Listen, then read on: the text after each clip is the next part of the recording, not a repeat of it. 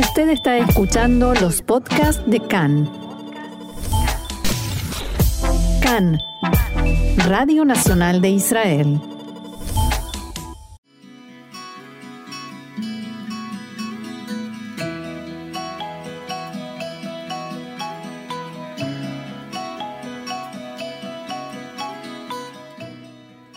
Café Literario, una pausa con buenos libros y la mejor compañía, con Orna Stoliar.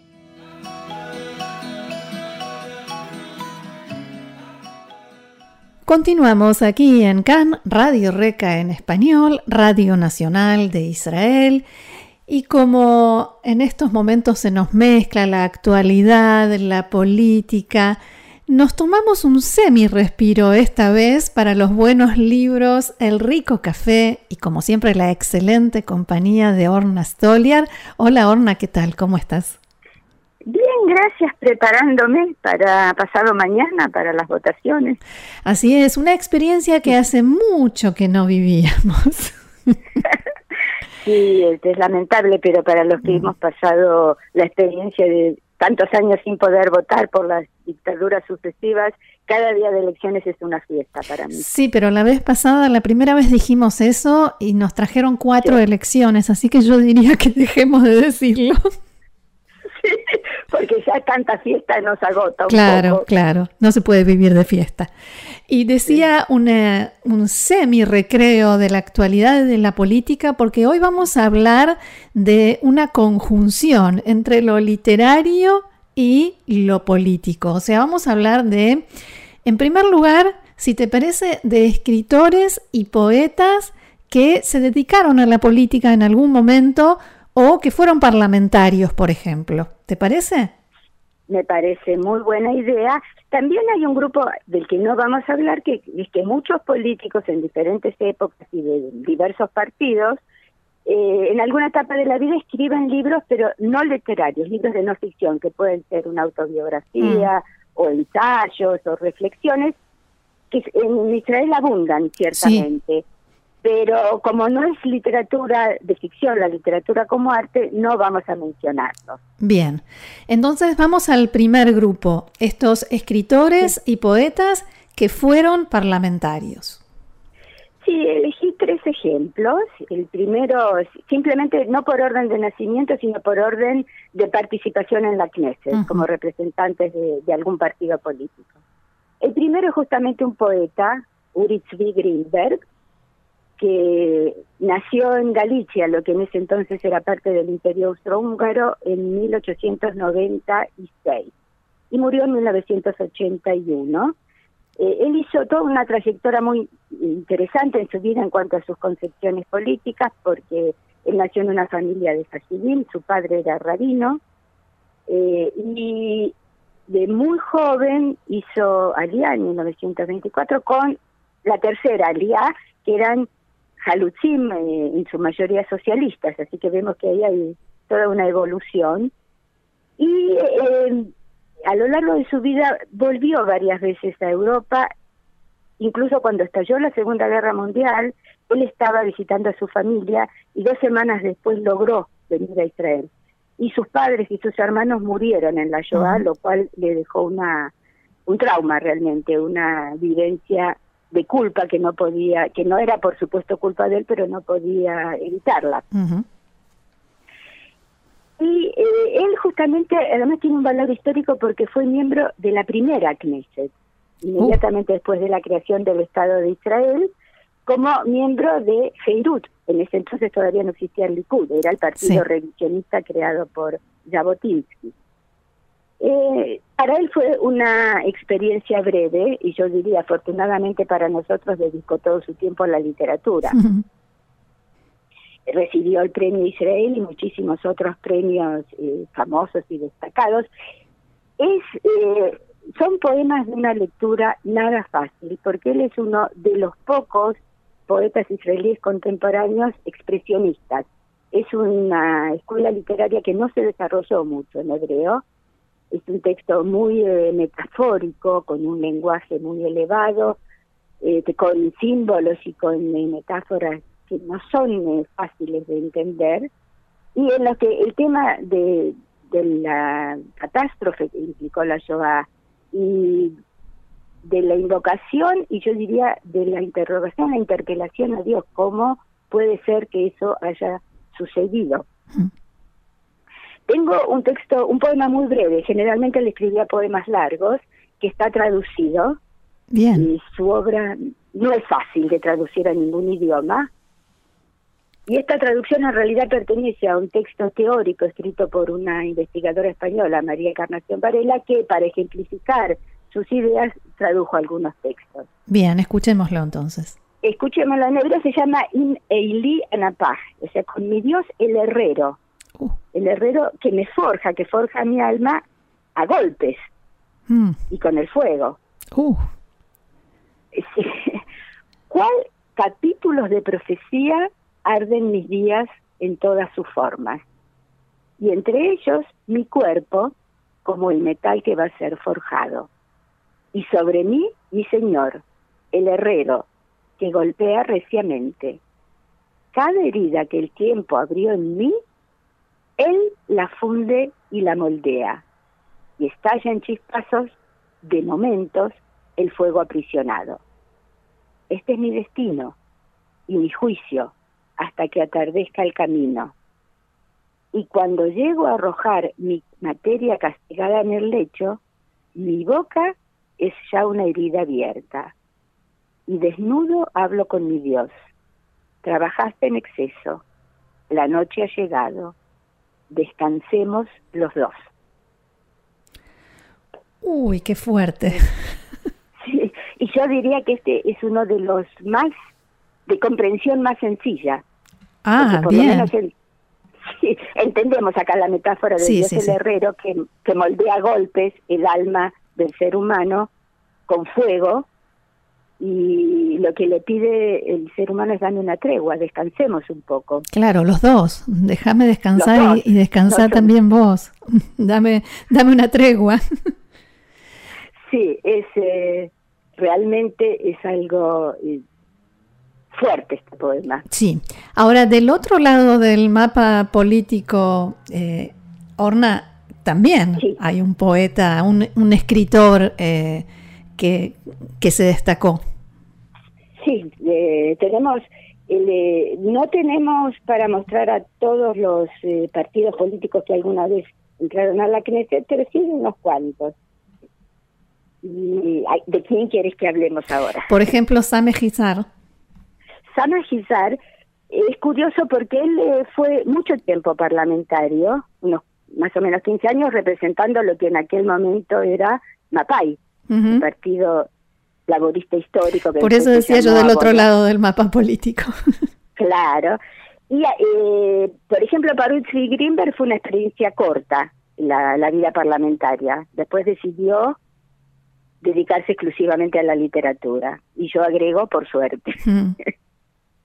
y en cambio, Dana Gisar fue durante muchos años un eh, parlamentario de Abodá y muy poca gente recuerda este dato. Todos lo recuerdan como el gran prosista que escribió cuentos y novelas, que tampoco es fácil de leer porque son textos muy largos, con frases este, muy complejas, que hay una frase dentro de otra.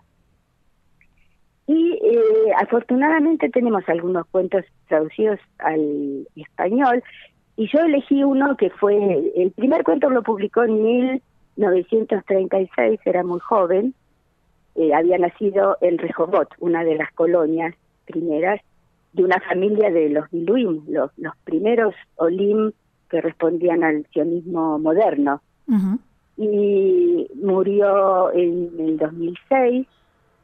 Y eh, este cuento se llama en hebreo Ayabui, el prisionero, y fue de alguna manera profético. Se publicó en 1947, o sea, todavía no se había creado el Estado, y por supuesto todavía no existía la Knesset, y habla de un grupo de soldados eh, judíos que salen de patrulla y ven a un pastor árabe con sus ovejas, y entonces todo el cuento desarrolla el dilema moral, ¿qué hacer? Dejarlo tranquilo porque es un hombre viejo, que simplemente está cuidando a sus ovejas, que es su, única fuente de sustento, o detenerlo, porque tal vez, quién sabe, sea un espía, después transmita información, nos ponga en peligro a todos. Todo el cuento desarrolla esa situación y vamos a leer el último párrafo, pero yo había dicho que fue de alguna manera profético porque unos meses, unos meses después hubo un episodio ah. similar a este, que fue también cuando la ciudad de Jerusalén que estaba sitiada y el paso, el acceso a Jerusalén era muy difícil porque el camino era una especie de hondonada, por lo cual los francotiradores podían situarse en posturas muy cómodas para disparar contra las caravanas de, judíos que querían pasar por ahí. Y hubo un pastor, decidieron que era inofensivo, lo dejaron volver a su casa y poco después eh, hubo toda una patrulla, que eran 37 soldados, eh, y, hasta el día de hoy hay un kibutz que se llama Metiva la y la senda de los 35, porque hubo una emboscada y todos murieron, todos menos dos, porque hubo uno que estaba se sentía mal, estaba herido y un compañero lo acompañó de regreso a, la, a su base, a su cuartel. Y gracias a eso se salvaron. De los 37, 35 murieron en la emboscada. Entonces, este cuento despertó mucha efervescencia política, porque como que era un episodio ficticio, la gente decía, esto es lo que pasa si uno eh, cree en la inocencia de los enemigos. ¿Y cómo no se pudo prever que eh, podía pasar algo así? Claro, nadie podía preverlo, pero lo interesante es que él lo planteó como un dilema moral. que, ¿Qué hacer en esa situación? Y yo voy a leer el párrafo final del cuento, en el cual ocupan un lugar muy destacado las descripciones del paisaje, que van acompañando los acontecimientos. El campo era un solo manto extenso y plano. Las decenas de miles de dúnames eran una sola plaza encantada, sin quebradas, ni lomas, ni bajadas, ni subidas, ni aldeas, ni árboles, todo se englobaba en un bloque áureo, liso, y sobre él, suspendido, un polvo dorado que se fumaba, un trozo de oro redondo, compacto, infinito, pese a que atrás, probablemente, y hacia allá no se mira, en la neblina del atardecer que descendía sobre la montaña, probablemente allí es posible que hubiera quedado una tristeza distinta, desmenuzada, esa tristeza de lo desconocido, de la impotencia humillante, del quién sabe en el corazón de una mujer que espera, del quién sabe de una vida marcada, de un quién sabe muy particular, distinto, universal, que en el momento en que el sol llegue al ocaso, ha de quedar aquí, entre nosotros, inconcluso. Y el cuento termina con la palabra inconcluso. Inconcluso, claro, sí, sí. Y acá vemos que eh, esta es la hora del atardecer, el sol está dorado, pero lentamente empieza el ocaso, eso eh, acompaña las acciones de los personajes y vemos que la mayor parte de este párrafo es la de descripción de la naturaleza. Así es. Y esa es la, la conclusión. En estos dilemas morales tan graves, todo queda inconcluso, porque siempre tenemos la sensación de que no importa qué decisión tomemos, va en, cierta medida va a ser errada. Orna, sigamos, si te parece, con Moshe Shamir. ¿Cómo no? Moshe Shamir, eh, también él, en cambio, a diferencia de Uri Greenberg y de eh, él pasó a la actividad política en una etapa relativamente tardía. Él nació en Sfat, eh, porque sus padres eran colon, colonos de Rospina, en el norte del país, eh, y toda su trayectoria política fue eh, cambiante, tuvo distintas etapas que estaba cercano del revisionismo, después se acercó a la Ganá, después participó en el Palmar, él fue uno de los tres escritores que prepararon una antología que hoy en día está agotada, es muy difícil de conseguir, que se, eh, llamaba Dorbare, una generación en el país, que es una frase tomada de un poema de Chernyshkovsky. y ellos se encargaron de recopilar cuentos de escritores que en ese momento eran todos muy jóvenes, que estaban en los inicios de su actividad literaria y que al mismo tiempo eran miembros activos o de la Gana o del Palmaj, o sea, participaban también en la lucha por la creación del Estado.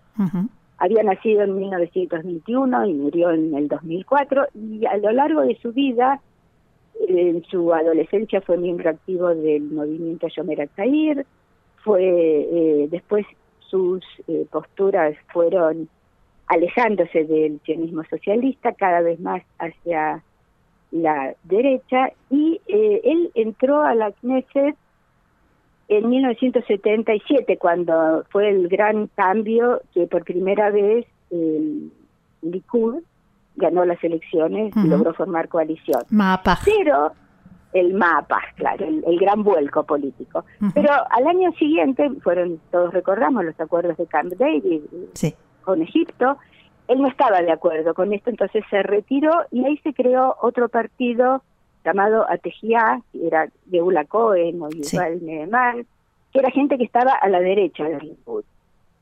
Y eh, esta fue la etapa de su participación política muy breve, después siguió escribiendo y cada vez sus posturas se radicalizaban más. Puedo contar una anécdota, él tenía una habilidad muy especial para pelearse con todo el mundo. En los años 50, en los primeros años de la creación del Estado, él eh, era el editor, el, director de la revista Mamajané, que era la, en el campamento era la revista que publicaba el ejército. Sí. Y publicó una nota muy crítica por la disolución del Palmaj, de todos los grupos Y por supuesto, eh, Ben Gurión se puso furioso cuando leyó esa nota, cómo va a atacar una decisión del gobierno, una decisión tomada por Ben Gurión. Y desde la revista del ejército. la carrera en, en esa revista, por supuesto. Claro. Sí. Y el libro que vamos a ver eh, se llama De Moyadaz, con sus propias manos, es eh, una novela biográfica.